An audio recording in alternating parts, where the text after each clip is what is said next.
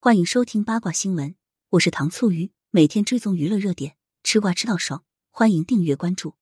学生家长吐槽大 S 不让他们告诉孩子父母离婚，转头把欧巴带回家。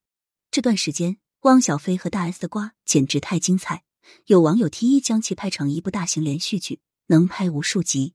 目前事情发展到了大 S 给律师点赞，外加小 S 老公徐亚军被曝有私生子，而家无人对此事进行回应。准确的说。自从大 S 提告汪小菲后，小 S 从未发过声。如今因为两个孩子都在 S 家，所以汪小菲一次又一次的选择妥协。不过有熟悉 S 家的学生家长早就看不下去了，爆料大 S 并没有把孩子们照顾的这么好。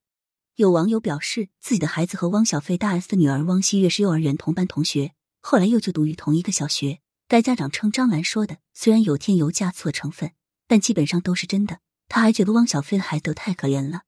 家长曝光的信息量巨大，他表示全校的家长都知道大 S 是不带孩子的，甚至写书也是找别人写的。家长还爆料称，大 S 和汪小菲离婚初期不准家长们让孩子知道父母离异一事，家长们都为大 S 呵护孩子，避免他受到影响。结果隔两天，大 S 就把具俊晔带进家里住了。家长吐槽他分明更爱自己而不是孩子。家长还透露称，孩子在学校参加活动的时候大哭，大 S 就在身边，孩子都没有喊妈妈。而是叫阿姨，孩子和谁的感情更深一目了然。而此前张兰也在直播的时候说过，大 S 把孩子们都交给保姆阿姨带，孩子们二十四小时都和他们待在一起，甚至弟弟汪希林已经六岁了，却还跟保姆睡在一个床上，这让张兰感到十分气愤。大 S 在谈离婚协议的时候，自称为了更好的照顾孩子们，要求汪小菲把信用卡留下，结果买了一大堆的东西都是为自己所用，甚至还买了些物品给具俊晔。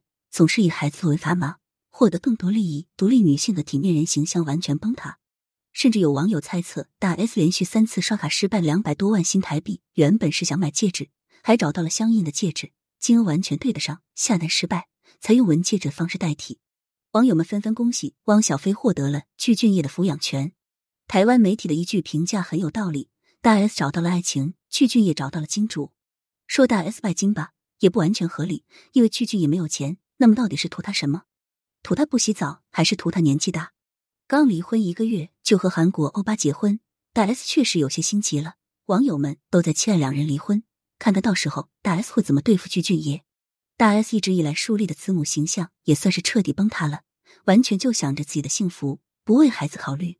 当然，孩子们跟着爸爸也未必就是好的，毕竟汪小菲也已经和张颖颖在一起，并且同居，还要忙着搞事业，所以未必有时间陪孩子。张莹莹也未必会真的疼爱汪小菲的儿女，所以父母离异最可怜的还是孩子。感谢收听，如果觉得还不过瘾，可以关注我爱糖醋鱼。明天我们继续聊八卦。